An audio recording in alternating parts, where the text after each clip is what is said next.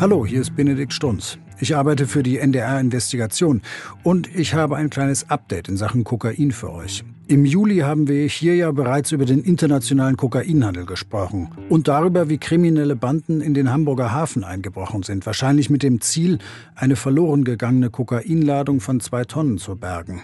Eine Einbruchserie auf dem Containerterminal in Altenwerder beschäftigt Polizei und Zoll. Freitag, Sonntag und jetzt Montagnacht wieder mischt sich Blaulicht ins gelbe Blinklicht der Containerkräne. Wir haben in der Sache Kokain weiter recherchiert und haben jetzt erstmals exklusiv Zahlen.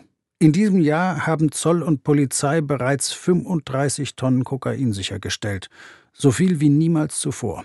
Ziemlich sicher werden es Ende des Jahres sogar über 40 Tonnen sein.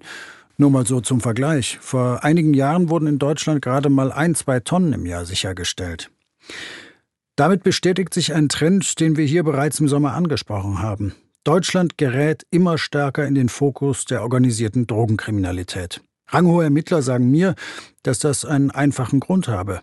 Die bisherigen Kokain-Hotspots Antwerpen und Rotterdam haben ihre Sicherheitsvorkehrungen verschärft. In den Häfen wird dort nun offenbar besser kontrolliert. In Hamburg und auch in Bremerhaven gerät nun auch das Hafenpersonal ins Visier der Kokainbanden, sagt Tino Igelmann, der das Zollkriminalamt leitet. Nach den uns vorliegenden Kenntnissen ist es in der Regel so, dass tatsächlich einzelne Mitarbeiter gezielt angesprochen werden. Man versucht herauszufinden, ob vielleicht auch finanzielle Notlagen bestehen, um dann gezielt Personen gegen die Zahlung von Geld quasi dafür zu gewinnen, das Kokain zu bergen. Aus meinen Recherchen weiß ich, dass Hafenmitarbeiterinnen und Mitarbeiter mehrere 10.000 Euro erhalten für relativ einfache Dienste. Zum Beispiel dafür, einen Container so umzustellen, dass man ihn besser aufbrechen kann. Die Ermittler stoßen in ihren Verfahren immer häufiger auf derartige Innentäter. Polizei und Zoll wollen nun die Hafenwirtschaft besser für die Gefahren der organisierten Kriminalität sensibilisieren.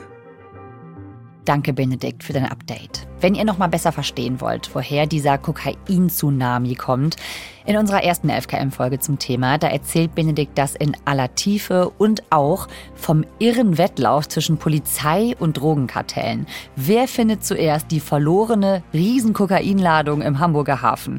Das ist eine echt spannende Folge. Den Link findet ihr hier in den Show Notes.